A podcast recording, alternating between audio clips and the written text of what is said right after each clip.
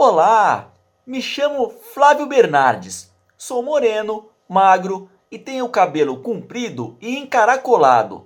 Essa gravação é feita em uma sala que tem as paredes na cor creme e atrás de mim encontra-se um mapa mundi colado na parede. Atualmente atuo como guia de turismo e sou atleta de stand-up paddle, que são aquelas pranchas grandes e que as pessoas ficam remando em cima. Eu tenho um canal no YouTube chamado Liberdade, Sol e Mar com Flávio Bernardes, onde mostro as praias que já visitei no Brasil, os lugares legais para se remar em cima da prancha e também eu mostro os atrativos turísticos do Brasil. Eu criei esse canal para ajudar as pessoas a conhecerem as lindas praias do Brasil e também os pontos turísticos do nosso país. Você também pode assistir o vídeo desse conteúdo. É só procurar no YouTube por Liberdade, Sol e Mar com Flávio Bernardes. Aproveite e se inscreva no canal. O sobrenome Matarazzo aqui no Brasil, ele é muito conhecido. Mas como tudo começou? É essa história que você vai conhecer agora. Francesco Matarazzo era de Castellabate, uma cidade que fica no sul da Itália. Sua família, naquela época, já trabalhava com o comércio. Eles tinham uma pequena mercearia com a venda de secos e molhados.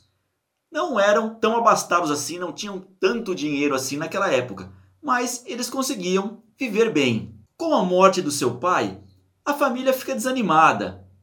E Francesco, por ser o filho mais velho, tem que sustentar toda a família. Tem que achar uma forma de continuar aquele negócio que o seu pai tinha criado. Naquele momento, ele recebe uma carta do seu amigo Fernando Grandino. Grandino era italiano e tinha vindo para o Brasil. Naquela época, a Itália vivia um momento muito difícil economicamente. O Brasil vivia o momento da abolição da escravidão. Mas os fazendeiros que libertaram os escravizados, eles não queriam mais contar com a mão de obra deles.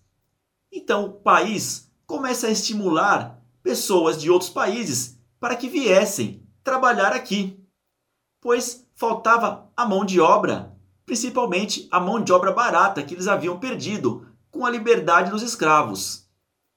Naquele momento, as pessoas vinham de todos os países para trabalhar, principalmente com a agricultura, que era o forte do país naquela época. Na carta que Fernando Grandino envia para Francesco, ele dizia que o Brasil era o país das oportunidades um lugar muito bom para seu amigo trabalhar, já que ele era um homem empreendedor, cheio de ideias. Então Francesco se anima a vir para o Brasil. Ele vende algumas coisas na Itália e compra mercadorias para trazer com ele. Entre essas mercadorias estavam a banha de porco. Francesco Matarazzo embarca para o Brasil com destino ao Rio de Janeiro em 1881. Após essa longa viagem, vindo da Itália para o Brasil, finalmente Francesco Matarazzo atraca no Rio de Janeiro. Naquela época, os navios não paravam ali próximos ao porto como é hoje. Hoje em dia os navios param, a gente desce logo na beira, no porto. Antes, eles paravam na Baía de Guanabara, quase no centro da Baía de Guanabara e embarcações menores vinham para desembarcar as pessoas e suas coisas, suas mercadorias. E aí que acontece uma coisa desagradável. Essa pequena embarcação que vai levar as mercadorias de Francesco Matarazzo, ela afunda, afundando assim com tudo que ele havia trazido da Itália. Uma grande frustração. Ele acabava de perder tudo. Mas o seu amigo que morava em Sorocaba, Fernando Grandino, o socorre. E ele mora na casa de Fernando por cerca de um ano. Fernando Grandino foi muito importante na vida do Matarazzo. Em todos os seus depoimentos, ele fazia questão de agradecer o amigo, dizendo que ele foi a inspiração para que ele viesse para o Brasil e também agradecia muito pela sua ajuda. Matarazzo então vai trabalhar de mascate, vendendo tudo o que dava, principalmente para italianos. Mas aquela ideia de vender banha de porco ainda estava em sua mente. E é aí que ele tem uma grande ideia. Naquela época, não havia o óleo de cozinha tão comum para nós hoje em dia. As pessoas utilizavam a banha de porco, que era importada. Matarazzo tem aí a grande sacada. Ele compra os porcos dos fazendeiros da região, para que não houvesse concorrência, e ele mesmo começa a fabricar a banha de porco. Ele era tão inteligente que utilizava até os ossos dos porcos para fazer botões. Assim que ele começa com esse negócio, ele traz a sua mulher Filomena e seu irmão Andréas da Itália para que conseguissem ajudá-lo aqui no Brasil. Durante toda a sua trajetória, o seu irmão Andréas sempre foi seu sócio, conselheiro, amigo, braço direito da empresa. Andréas era contador e cuidava dessa parte da empresa. Francesco Matarazzo, sua mulher e seu irmão começam a produzir essa banha de porco em casa. Após um pequeno período, eles já conseguem abrir uma mercearia para vender secos e molhados e também a banha de porco. No início, essa banha de porco ela era vendida em barricas de 200 litros, como essas de vinho. E aí que ele tem uma outra sacada. Ele começa a vender essa banha de porco em latas menores, para que a banha durasse mais e para que ele pudesse atender mais clientes. É aí, nesse período, que os Matarazzo fundam a sua primeira fábrica. Era a fábrica que produzia essas latas para embalar as banhas de porco. E após 10 anos comercializando e enlatando a banha de porco, Matarazzo já era o principal produtor desse produto no Brasil. Quase nada vinha dos Estados Unidos. Ele estava criando ali, naquele momento, o seu primeiro monopólio. Foram construídas sete fábricas em Sorocaba e região. Sorocaba era o grande polo de consumo e produção na época. Muito mais importante que São Paulo, que era muito pequena ainda. Em 1890, São Paulo, que era pequena, começa a crescer, porque ela estava no caminho do transporte dessas mercadorias que iam para o Porto de Santos. E aí a cidade começa a crescer naturalmente. Francesco Matarazzo percebe isso e ele se muda para a capital. Ele vem para trabalhar, ele se instala em um pequeno box no mercado dos caipiras, o antigo Mercadão. E ali ele abre uma mercearia para vender secos e molhados. O seu irmão Andréas fica em Sorocaba, encarregado de vender as fábricas, se mudar para São Paulo para que pudesse estabelecer o seu novo comércio na capital. Após um tempo, já com a venda do seu irmão para São Paulo, eles estabelecem o seu comércio na capital. Eles mudam um pouco de ramo, começam a vender farinha de trigo. E Matarazzo tem uma outra grande sacada. Naquela época, a farinha de trigo vinha praticamente toda da Argentina. E ele tem uma ideia de produzir essa farinha de trigo aqui no Brasil. Ele vai até um banco inglês e pede esse aporte financeiro. E dessa forma, em 15 de março de 1900, surge, se estabelece, é criado, é inaugurado o Moinho Matarazzo, o primeiro moinho do estado e o maior moinho de trigo do Brasil. Eu nem preciso dizer que esse empreendimento foi um sucesso, né? Ah, as instalações desse moinho eram tão grandes que abrigavam aí uma oficina para concertos, uma sessão onde encontrávamos aí o almoxarifado e também uma sessão que eles produziam ah, os sacos que eram as embalagens da farinha. Naquela época, as farinhas se chamavam farinha Lili, farinha Mimi, farinha Cláudia, que eram os apelidos e o nome das suas sobrinhas. Em 1904, Uma dessas seções do moinho se transformam na famosa fiação e tecelagem Mariângela, que produzia embalagens e roupas de juta. Em 1930, o moinho passa por uma grande reformulação. Eles implantariam a linha de produção de biscoitos e massas. Nascia ali uma das maiores marcas de macarrão do Brasil, a Petibon. A construção do moinho marca a transformação de uma pequena empresa para um dos maiores grupos empresariais do Brasil, a IRFM, Indústrias Reunidas Fábricas Matarazzo. O sucesso com a construção do moinho foi imenso, aumentando os lucros da família. E é nessa época que Matarazzo constrói a famosa mansão da Avenida Paulista, uma casa maravilhosa com 19 quartos, 4 mil metros de área construída.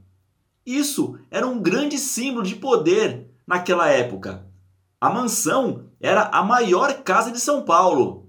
E ao lado também existia uma outra mansão, que era a mansão do seu irmão, Andréas Matarazzo. Hoje, as mansões não existem mais e deram espaço a empreendimentos comerciais na Avenida Paulista. Matarazzo foi o responsável por iniciar o processo de industrialização do Brasil. Naquela época, o Brasil, comercialmente, funcionava com agricultura. A agricultura era o carro forte do país naquele momento. E ele vem mudar esse cenário. E era chamado pelas pessoas de o construtor de fábricas. Ele constrói inúmeras fábricas, investe no ramo têxtil, cerâmica, de papel, constrói 13 fábricas para a produção de embalagens, cria uma empresa para a venda de terrenos chamada Jardim Matarazzo. Eles criam uma companhia de navegação para escoar os produtos que vinham do Nordeste. Por exemplo, o sal vinha do Rio Grande do Norte, o poliéster e o cimento vinham da Paraíba. Eles tinham granjas reunidas em Minas Gerais. Também tinha uma fábrica de cimento em Porto Alegre inclusive com o projeto arquitetônico de Oscar Niemeyer. Eles criam fábricas de máquinas em São Paulo, investe no ramo do calcário, supermercado, a famosa fábrica da Petibon. Criam escritórios na Argentina, na Colômbia, nos Estados Unidos e na Alemanha. Francesco Matarazzo se torna o italiano mais rico do mundo e está entre as 10 maiores fortunas do mundo.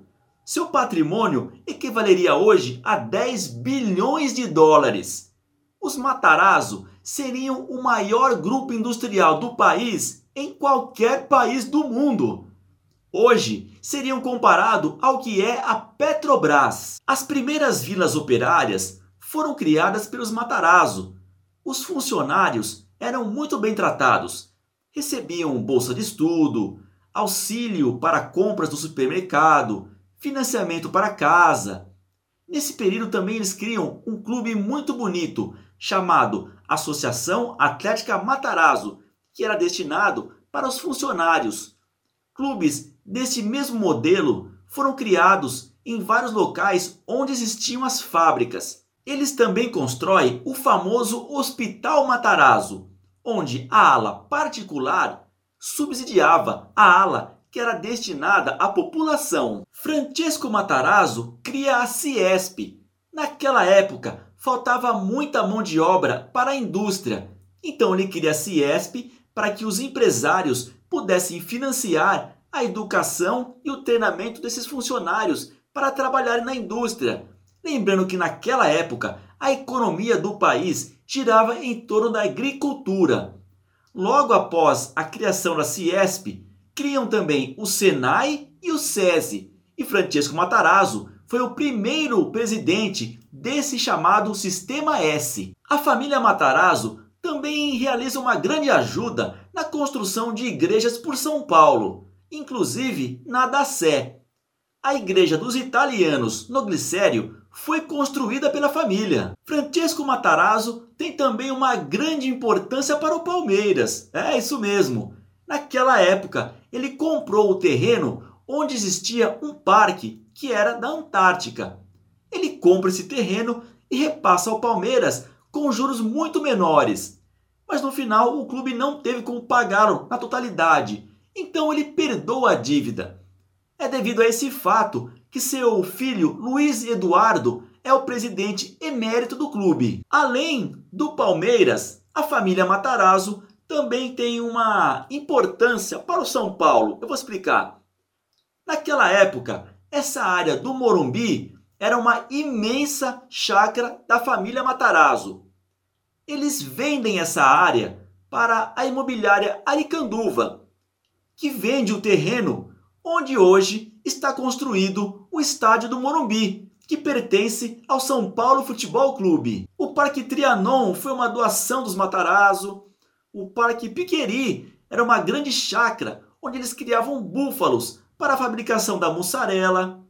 O local onde se encontra hoje, aqui em São Paulo, o shopping Iguatemi, também era uma grande chácara dos Matarazzo, além da doação de áreas, construção de fábricas, igrejas, mansões. Os Matarazzo também ajudam culturalmente. Titilo Matarazzo era um aficionado por arte e cultura. Ele doa cerca de 800 obras para os museus MAC, MAN e MASP, aqui de São Paulo. Titilo dizia que ele doou essas obras porque as pessoas que eram ricas, que eram abastadas, vamos dizer assim, tinham condições de viajar pelo mundo para conhecer essas obras. Já as pessoas mais humildes não tinham condição. Por isso ele doa as obras para que as pessoas pudessem vê-las aqui no Brasil. A família Matarazzo, ela era muito agradecida ao que o país fez por eles. E a melhor forma de agradecer tudo isso era oferecendo cultura para as pessoas. E devido a esse amor pela arte e pela cultura, Titilo Matarazzo e sua esposa Yolanda Penteado trazem para São Paulo em 1951 a primeira Bienal. Um tempo depois, em 8 de maio de 1962, Titilo funda a Instituição Bienal, um arquivo histórico sobre a arte moderna e contemporânea, que é inclusive referência na América Latina. A ideia de Titilo era democratizar a arte e a cultura, mostrando para as pessoas e fazendo com que elas se sentissem estimuladas a criar também. E hoje encontramos dentro do Parque do Ibirapuera o pavilhão Titilo Matarazzo, que é o palco de uma das maiores exposições de arte do mundo, a Bienal de São Paulo. Os Matarazzo ajudam a desenvolver economicamente vários bairros em São Paulo, como Belenzinho, Água Branca, Tatuapé, o Brás, a Moca, o Rio Pequeno, o município de São Caetano, entre outros em todo o Brasil. Em 1914, Francesco Matarazzo e seu irmão Andréas vão para a Primeira Guerra Mundial, onde trabalham ajudando no abastecimento das tropas. Nesse período, Francesco Matarazzo já era um dos homens mais ricos do mundo. Após o seu regresso, Francesco ganha o título de conde devido aos serviços prestados na guerra. Com a ida de Francesco Matarazzo e seu irmão Andréas para a guerra, quem fica no comando das empresas é seu filho mais velho, Ermelino Matarazzo. E o que ocorre? Com a guerra, os produtos não chegam ao país. E quem passa a abastecer todo o Brasil são os Matarazzo. As fábricas trabalham 24 horas por dia. E Emelino Matarazzo faz uma atuação brilhante nesse período, conseguindo dobrar o faturamento da empresa. Certamente, esse período foi o auge da família Matarazzo. Um tempo após a volta de Francesco Matarazzo ao Brasil depois da guerra, Hermelino Matarazzo tira férias e vai para a Itália. Francesco fica muito feliz com a atuação do filho no comando da empresa.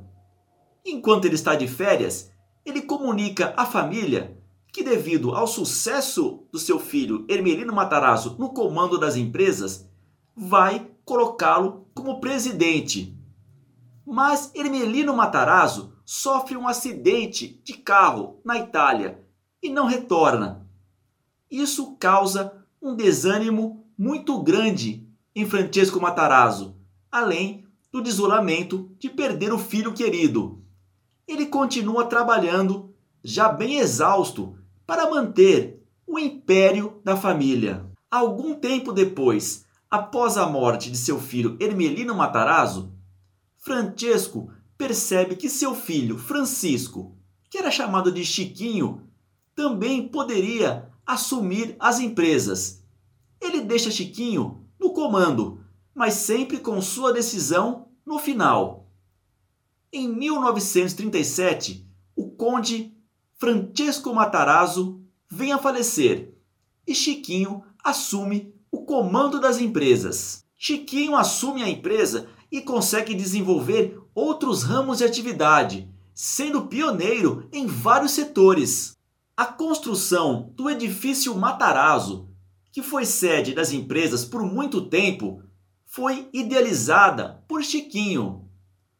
Naquela época, seu pai gostava de uma administração descentralizada, que elas fossem feitas em cada fábrica. Chiquinho pensava diferente. Ele queria centralizar tudo. Por isso ele constrói a sede da empresa, colocando toda a administração em um único local. O edifício é inaugurado em 1937, ano do falecimento do seu pai. O projeto nasce com Severo e Vilares, que eram arquitetos do escritório Ramos de Azevedo, mas depois sofre alterações pelo maior arquiteto italiano da época, Marcello Piacentini, que estava de passagem pelo Brasil. A arquitetura é inspirada nos grandes edifícios industriais de Manchester. O edifício possui 14 andares, sendo que o 13º não é utilizado devido a uma suposta superstição. É a maior obra de mármore travertino do mundo. Foram utilizadas cerca de 170 mil placas que foram importadas da Itália. Na fachada do edifício nós encontramos cinco portas. Acima dessas cinco portas existem figuras feitas de mármore em relevo. Essas figuras representam os ramos de atuação da família Matarazzo, que são eles a tecelagem, a metalurgia, a agricultura, a indústria química e o transporte de mercadorias feitos por navios e trens. Também encontramos na fachada três letras M, que fazem referência ao grande fundador, o conde Francesco Matarazzo, a seu filho Hermelino Matarazzo, que comandou as empresas por muito tempo, e a Francisco Matarazzo Júnior, o Chiquinho, que comandou as empresas por 40 anos. Os três foram os pilares desse grande império. Hoje, esse edifício pode ser visitado e conseguimos observar a belíssima arquitetura. Dentro existem inúmeras obras de arte, mas o charme fica no jardim suspenso, que abriga cerca de 400 espécies, algumas que chegam a 8 metros de altura. Também podemos observar um lago com carpas e três mirantes. E existe uma curiosidade: o projeto original, que foi criado pelo escritório Ramos de Azevedo, foi executado, só que em escala menor. Encontra-se na rua Caetano Pinto, em São Paulo. Ele também foi feito com mármore travertino vindo da Itália e na época era a sede da metalúrgica Matarazzo. Uma outra curiosidade é que o Palácio dos Bandeirantes, sede do governo paulista, também foi uma construção idealizada por Chiquinho. Ele queria criar a Faculdade de Economia Francesco Matarazzo, e deixar sob o comando de alguns padres. Mas essa ideia não deu certo. Então ele resolve passar o prédio para a USP, Universidade de São Paulo, em troca de uma cadeira no conselho, mas eles não permitiram. Então ele vende o edifício para o governo do estado. Chiquinho comandou a empresa durante 40 anos, até a sua morte em 1977. Quem assume o grupo é Maria Pia. Ela assume o grupo muito nova, com 35 anos, e sofre muito preconceito de empresários, do governo e de bancos. Maria assume a empresa em um momento que o Brasil vivia a crise do petróleo, crises inflacionárias. Ela tinha cinco irmãos e alguns primos que moravam na Itália, e eles não facilitaram nem um pouco a sua sucessão e também a divisão dos bens. Naquele momento, a empresa sofria uma desvalorização de 30% e ela tem que aguentar uma recessão, o preconceito, o governo que não apoiava e ainda a divisão dos bens com os irmãos e com seus parentes que estavam na Itália. Muitos falam que os Matarazzo faliram, mas na verdade não ocorreu isso. Houve uma divisão dos bens e os herdeiros pegaram essas empresas e multiplicaram os lucros, só que agora não utilizando mais o sobrenome Matarazzo. Francesco Matarazzo foi o grande idealizador, o grande gênio, e sua maior sacada foi perceber que era melhor produzir tudo aqui no Brasil ao invés de trazer de outros países. Ele foi um empreendedor à frente do seu tempo. Criou o maior complexo industrial da América Latina do início do século XX e escreveu uma linda história de conquistas. Você também pode assistir o vídeo desse conteúdo. É só procurar no YouTube por Liberdade, Sol e Mar com Flávio Bernardes. Aproveite e se inscreva no canal. Um grande abraço!